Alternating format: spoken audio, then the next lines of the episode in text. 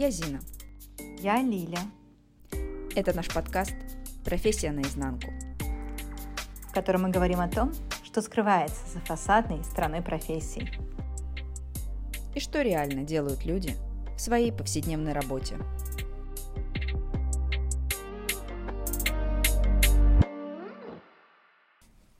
Всем привет! У нас новый подкаст, и сегодня у нас в гостях Ксения Котова. Ксюша является сооснователем международной онлайн-школы английского языка Say On, а также лингво-коучем и преподавателем. Привет, девушки! Ксюша, привет! Спасибо огромное, что ты нашла время прийти к нам в гости и рассказать про то, как ты выбрала свой путь и свою специализацию. Хотелось бы начать, наверное, с начала твоего пути, узнать, как вообще ты выбрала профессию лингвиста, кто на этот выбор повлиял и как он случился. Да, это на самом деле интересная история. Она началась с мамы. У меня мама обучалась в колледже, у нее были уроки английского, но по тем или иным причинам у нее не получилось выучить английский язык. При этом ей очень нравилась ее преподаватель. И когда у мамы появилась я, а, и я уже подросла, она, собственно, созвонилась с преподавателем и попросила, чтобы та проводила уроки репетиторства для меня. Поэтому могу сказать, что лет, наверное, пяти или шести в моей жизни появился английский язык на регулярной основе. Вот, то есть в детском саду, в школе, в школе, конечно, у меня были не очень часто уроки, это было всего лишь раз в неделю. Школа не специализировалась на английском языке. Вот, ну и репетиторство, соответственно.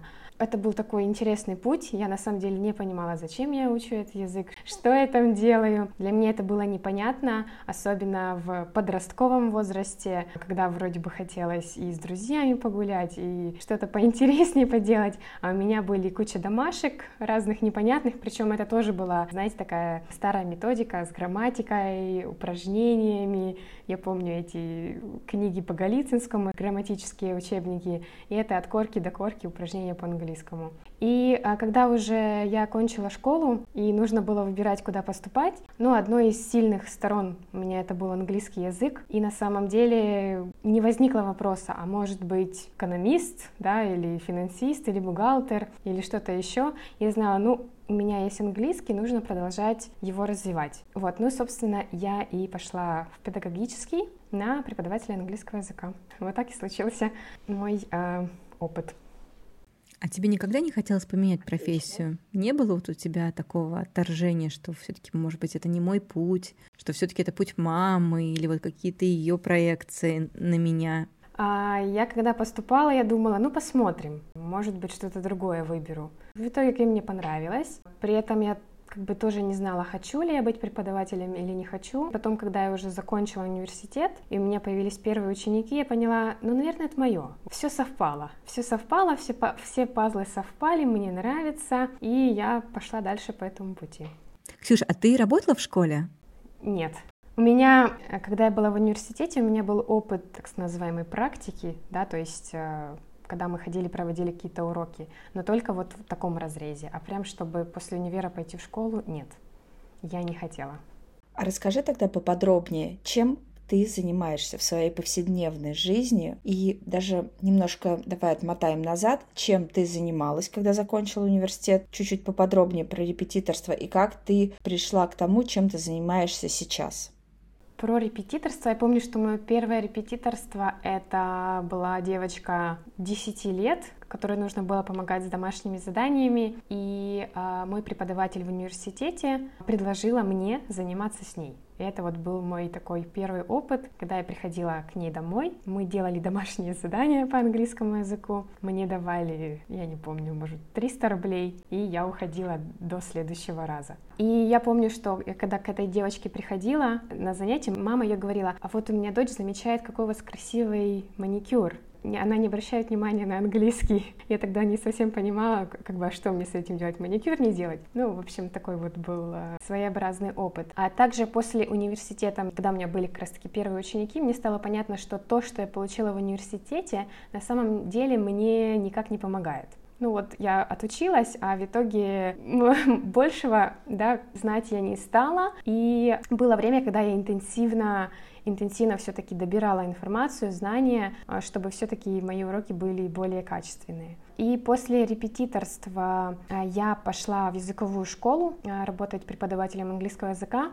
Это длилось два года. А, я работала обычно с группами, ну и также были индивидуальные ученики а, свои. Тоже мне очень безумно нравилось работать именно с группами разных возрастов, и дети, и подростки, и взрослые. А, я помню, тоже у меня была группа четырех мужчин, причем такие серьезные дядьки, приходили на английский, и мы там с ними смеялись, и я их заставляла там разыгрывать разные сценки. Ну, в общем, хороший был такой опыт. В какой-то момент я поняла, что я хочу расти, и будучи в этом языковом языковом центре уже два года, нет никакого роста. Я решила все-таки оттуда уходить и вернуться обратно к репетиторской деятельности. К тому времени я уже поняла, что мне нравится работать именно со взрослыми. Ну и дети не совсем та аудитория, с которой мне интересно работать. Как раз-таки в тот момент, а, где-то полгода, я проводила занятия у себя на дому. Ко мне приезжали мои ученики. Через полгода я поняла, что мне надоело, что ко мне приходят ученики домой, так как у меня еще маленький ребенок э, был на то время, уже родился сын, и я решила найти себе кабинет.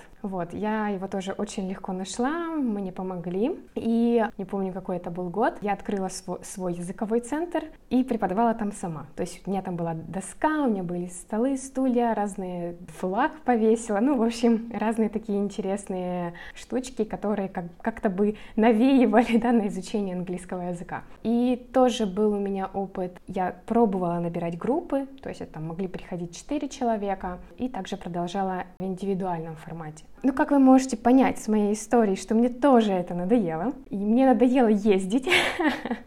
ездить на работу и обратно. И я решила, что я хочу переходить э, в онлайн. Собственно, таким образом я закрыла свой кабинет и э, пошла в прекрасный мир онлайн-обучения, где, наверное, вот и случились самые такие первые скачки квантовые, потому что я начала находить учеников из больших городов. Мне было интересно повышать свой чек, мне было интересно, а вот у меня будут заниматься не за 500 рублей, а там за 700, а потом за 1000. На самом деле люди занимались, и какой-то вот у меня был такой интерес в этом плане. И, соответственно, я тоже начала изучать, какие есть э, площадки, ресурсы для онлайн-обучения. Тоже через какое-то время я познакомилась со своим партнером, который на то время жил в России. Мы с ним решили открыть свою школу, которая сейчас уже три года, и она успешно у нас работает. Сколько сейчас учеников в твоей школе и сколько было в первые полгода? Я не помню, сколько было в первые полгода, а сейчас эта цифра варьируется от 50 до 100 в зависимости от месяца, так как у нас есть определенные коллаборации, где к нам приходят сразу по 40-50 человек, а, и мы их обучаем. То есть поэтому это такая вот плавающая цифра. Скажи, сколько потребовалось лет с момента первого репетиторства а, до того, как ты почувствовал уверенность, почувствовала отдачу? Я почему спрашиваю? Потому что очень многим интересно, да, ты заканчиваешь вуз, и ты хочешь сразу, ну, некоторые хотят даже получать определенный доход практически сразу, но не понимают, что нужно набраться опыта, пройти путь. Вот в твоем случае сколько прошло лет с момента окончания вуза до а, того момента, когда ты можешь можешь считать, что да, вот э, моя профессия может переносить тот доход, который полностью покрывает мои хотелки, мои потребности. Хочу заметить, что, безусловно, мы все растем и наши желания увеличиваются, но тем не менее есть адекватные потребности, которые необходимо закрывать. Я думаю, что это, наверное, где-то два, возможно, три года. Вот как раз-таки, когда я ушла с языкового центра, это как раз-таки тот момент, когда было чувство, что я хочу, могу больше, но здесь я этого не могу получить. Я на самом деле уходила со слезами, а, мне очень не хотелось уходить, вроде бы так же привыкла, но оно того стоило. Правильно я понимаю, что профессия лингвиста может приносить достойную оплату, если ты при этом прикладываешь усилия, если ты при этом подходишь творчески а, к тому, чем именно ты будешь заниматься? А, однозначно может. Здесь, на самом деле, многие специалисты, они как? Они классные профессионалы, хорошо работают над своими навыками, знаниями, опытом, какими-то дипломами, сертификатами. В принципе, э, преподаватели английского, они всегда вечные студенты, они любят учиться, продолжать без остановки, но при этом, чтобы хорошо зарабатывать, нужно быть не просто хорошим учителем английского, нужно еще разбираться в других сферах, как маркетинг, продажи, и за счет этого уже можно хорошо зарабатывать. То есть хороший, классный преподаватель не равно классный доход. Есть какая-то работа с собой, со своим мышлением, самооценкой. Ксюш, у меня еще появился вопрос пока ты говорила, ты сказала про дополнительные навыки. Какие именно это навыки и где ты им обучалась? В современном мире это э, для преподавателя английского знание SMM, как работают соцсети, Инстаграм, как делать те же Reels, монтировать их, о чем они должны быть, да. А это если это, например, преподаватель-фрилансер, да, то понимать, а как э, составить да, самопрезентацию, как заполнить анкету на различных сайтах, а, где на тебя обратят внимание и захотят к тебе попасть на пробный урок. Потому что сфера преподавания английского языка, она очень такая переполненная, очень много преподавателей, очень сложно сделать выбор, и, соответственно, уже на, на стадии, когда нужно рассказать о себе, нужно уже выделиться, да, нужно уже как-то привлечь это внимание. Вот, поэтому здесь именно навыки самопрезентации, SMM, а, соцсети, видео, да, вот Reels, личный бренд, да, если мы уже там про Инстаграм тот же говорим, про YouTube, а где я этому всему училась. Было, наверное, множество разных курсов, как раз-таки полный курс по SMM, у меня когда-то был а, курс по Reels и много разных других, которые я сейчас вот даже не вспомню. Это были и какие-то единичные вебинары от э, да, каких-то общих специалистов. И конкретно я сейчас вспомнила одну женщину, она сама являлась преподавателем английского языка со своей школой, и она обучала других преподавателей, как продавать себя, как говорить о себе, как находить учеников, строить свою школу. И вот я тоже помню, что очень любила проходить ее мастер-классы, вебинары и различные курсы. Фьюша, какие ты ставишь себе цели? А, но ну, мне почему-то цели перекликаются немного с миссией. Вот, прям очень сильно. Потому что, наверное, сейчас я больше хочу вот как-то, в общем, у меня это сейчас вот цель и миссия идет очень близко. У меня есть какая-то вот прям внутренняя потребность, я не могу ее отвергать. Мне хочется прям вот залезть в, в, в образование, то, как обучают детей в школах и как обучают преподавателей. Я была и там, и там, я была учеником в школе, я была студентом в университете, и ну вот мне горечно вспоминать этот опыт. Это было вот просто время зря, время потраченное зря, и мне хочется хочется достичь такого уровня, когда я могу повлиять на эти системы. А через что ты хочешь повлиять на эти системы? Не знаю, например, есть разные государственные гранты, ну, если мы говорим, например, да, про школы. Что-то для школ России сделать именно с точки зрения, как обучают языкам. Какими инструментами ты хочешь влиять? Это же серьезный такой элемент, когда влиять, ну, то есть это даже не на одну школу. А если ты э, влияешь или заходишь в систему образования, ты же сразу можешь влиять на 80 миллионов учеников, а, да, это интересно. Ну, наверное, это чем-то похоже, как у нас происходит сейчас в школе, да, то, что мы даем возможность людям общаться с носителями языка. Причем а, есть очень э, доступные форматы, да, которые не являются прям какими-то очень дорогостоящими. Я не знаю статистику, наверное, было бы здесь классно привести какую-то статистику, сколько людей России бывали за границей, да, потому что вот наши дети изучают английский язык, но они не всегда понимают, а зачем им этот язык, вот у них нет возможности его протестировать. И вот было бы классно, не знаю, либо через онлайн, либо как-то через коллаборации с, не знаю, с теми же британцами, да, э, привозить их сюда, или, может быть, в онлайн-формате, чтобы школьники могли получать какие-то разговорные уроки именно с носителями языка. И, возможно, не обязательно, знаете, там какие-то прям преподаватели взрослые. Это могут быть э, те же студенты, которые также обучаются, там, не знаю, в университетах Великобритании и хотят себе подработку. Но не каждый хочет пойти и, не знаю, разносить подносы. Чему бы, например, в онлайне, да, не, там, не пообщаться с детьми из России и, соответственно, помочь им в изучении английского языка. Поэтому моя цель именно развивать школу дальше, чтобы она становилась больше, да, и развивать свой личный бренд, чтобы также у меня был, была больше узнаваемость, у меня было больше людей в окружении, больше ресурсов, именно быть на той ступеньке, когда я могу, у меня есть какие-то связи, и я могу уже что-то в этом направлении делать. Ксюш, какие временные рамки ты себе ставишь на достижение цели? Мне кажется, цель такая очень глобальная. Тут за пару лет не разберешься, поэтому, наверное, это какая-то цель на долгосрок, возможно, дальше даже 15-20 лет. По ощущениям, как будто бы я не могу к этому быстро прийти. Цель в долгосрок. А что помогает тебе м, получать удовольствие от своей работы, от того, что ты делаешь? Сам процесс. Мне нравится находить контакт с человеком, понимать его эмоции, понимать, э, что он хочет, э, от чего ему становится интересно, от чего он сейчас э, как бы так заинтересуется и у него проявится еще больше интереса это что-то выучить. Какие темы вот, да, там зажгут и захочется там, не знаю, прям на английском это доказать, да. И вот результаты, да, то есть когда человек получает результаты, это, конечно, прям такая благодарность.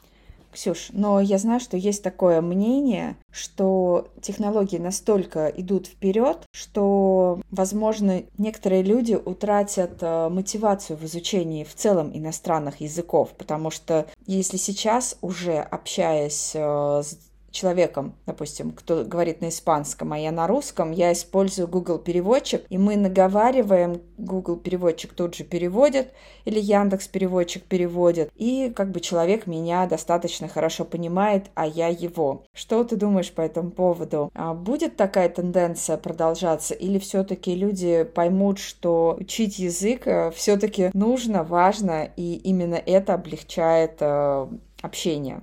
А про секс можно говорить? Да можно, почему нет? Ну, мало ли, может быть. может быть, может, есть какая-то цензура. Лили, у нас есть цензура?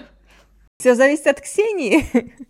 После ее ответа мы только поймем, насколько мы здесь можем быть гибкие. Я отвечу на этот вопрос так. Вот есть игрушки, да, вот, с которыми можно заменить секс с человеком. А означает ли это, что мы не занимаемся сексом с людьми? Абсолютно нет. Есть люди, которые, может быть, предпочитают секс-игрушки, да, или куклы, но все равно как бы человеческий контакт, он всегда на первом месте. Я лично вообще по этому поводу не переживаю. Классно, что эти технологии есть, супер, они привносят какой-то интерес, какое-то развитие, но при этом я уверена, что преподавание, преподаватели всегда будут актуальны и всегда у них будет работа.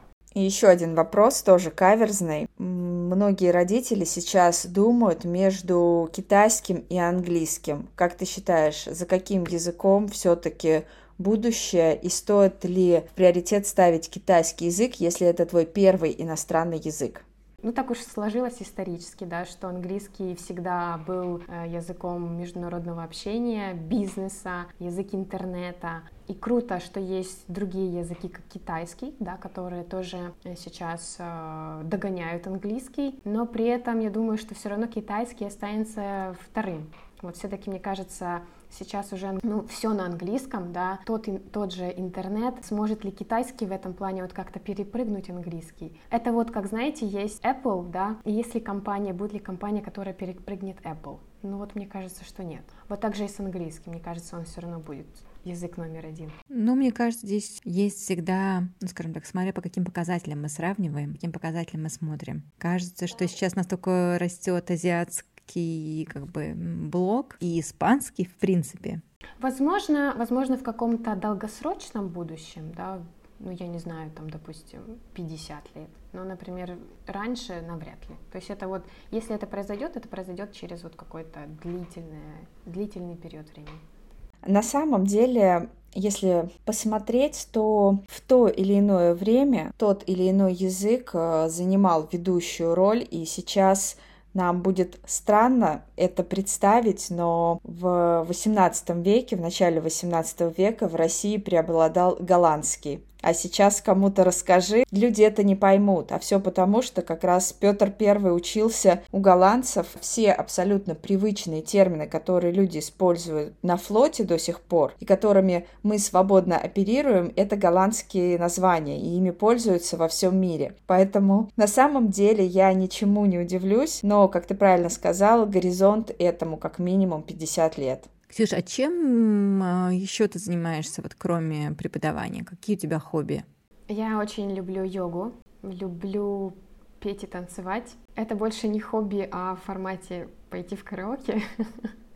Или же, ну хотя э, к танцам у меня есть определенный интерес, и иногда я а, беру индивидуальные классы. Вот, поэтому вот все, что творческое, мне очень откликается. Люблю также рисовать акриловыми красками, ходить на разные мастер-классы, что-то рисовать. Мне очень нравятся цветы. Возможно, даже в будущем пойду на какие-то курсы флористики, чтобы составлять букеты. Вот очень люблю растения, живые цветы. Люблю лошадей, кататься на лошадях спорт тоже интересно. Я не сказать, что прям спортивный человек, хотя я вроде бы йогой занимаюсь, да, не особо спортивный человек. Я не умею плавать, не умею кататься на велосипеде, но при этом мне нравится на коньках кататься. Мне хочется профессионально тоже на лошади скакать, а хочется научиться плавать. И, ну, есть такие... А, сквош, теннис мне тоже вот нравится. Я тебе желаю от всей души научиться плавать. В первую очередь. Я надеюсь, что в следующий раз, когда ты придешь к нам в гости на подкаст, ты как раз научишься. У меня есть определенный пунктик в голове, что ты можешь не кататься на велосипеде по-прежнему, но плавать иногда это жизненно необходимо нам, людям. Поэтому я тебе желаю от всей души как раз приобрести этот навык. Ксюш, хочу задать тебе вопрос. С какими сложностями ты встречаешься в своей работе? А, наверное, основная сложность лично для меня это, скорее всего, выгорание, потому что ты так любишь свою деятельность, что не можешь остановиться. Но в итоге в какой-то наступает какой-то момент, и ты понимаешь, как-то мне уже не очень хорошо стало от этого. Поэтому, наверное, вот это вот основное, да, не умение, да, наверное, отдыхать, проводить время без преподавания. Потому что если это не урок, ты думаешь про урок, ты его планируешь, ты думаешь, какую бы картинку подобрать, какое бы видео подобрать, чтобы так понравилось ученику, и ты можешь, в принципе, весь день этим заниматься, и потом у тебя один урок проходит за один час, ты такой, ну, все. Поэтому для меня это именно вот выгорание. Слава богу, оно не часто со мной случается, я научилась отдыхать, но один раз попалась, и было, ну, на самом деле, не очень приятно. Поэтому очень важно планировать а, свое время с умом. И опять же, тут скажу именно про работу с мышлением, да, а, потому что если в поисках, да, каких-то там идеальных картинок, видео днями, неделями застревать, развивать, очень важно, да, все-таки, э, не знаю, быть в трезвом уме, наверное, так, и вот чтобы убирать перфекционизм, да, и, наверное, синдром самозванца, вот, и, и вот из-за перфекционизма и синдрома самозванца вот можно застрять в таком каком-то колесе, постоянных подготовок к уроку, делать его идеально, идеальным, идеальным. В общем, это бесконечная рутина, и вот тут очень важно все-таки проработать свой перфекционизм, чтобы этого не было, и, соответственно, сразу появится время отдыхать. Еще один момент, который хотела уточнить. Э, так как я переезжала несколько раз в разные страны, у меня всегда были преподаватели французского или голландского языка. Именно там я столкнулась с очень четкой системой. Если вдруг я не могу прийти на занятие и сообщаю об этом преподавателю, что говорится, за час до занятия, с меня списывается сумма. И здесь ничего личного. Это такие правила. Но если вдруг преподаватель отменяет встречу, то ничего дополнительно мне никаких бонусов не прилетает. То есть отменил и отменил. Я с этим всегда была ок, потому что, ну, во-первых, преподаватели это делают крайне редко, а меня это дисциплинирует думать заранее, отменять занятия или все-таки подняться и прийти на урок. Скажи, как в твоей школе? Есть ли такие наказания?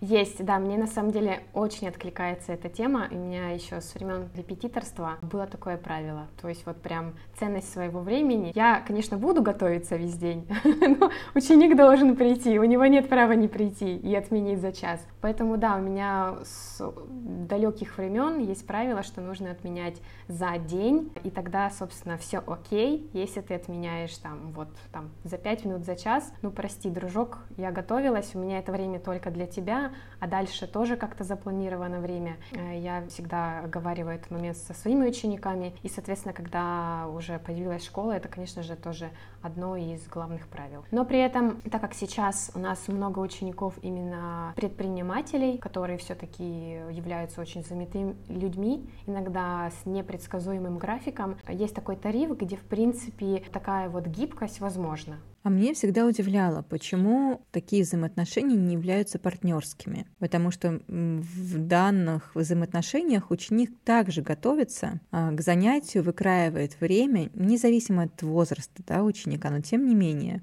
Ученики тоже планируют время, также готовятся, но при этом, э, получается, теряют свое время, которое могли бы потратить на какие-то более важные и ценные вещи. Если мы говорим про взрослых людей, да, у детей они бы тоже могли это на что-то ну, как бы потратить. А получается, что инструмент воздействия есть только на, на клиента. Я все-таки считаю, что должно быть обоюдно.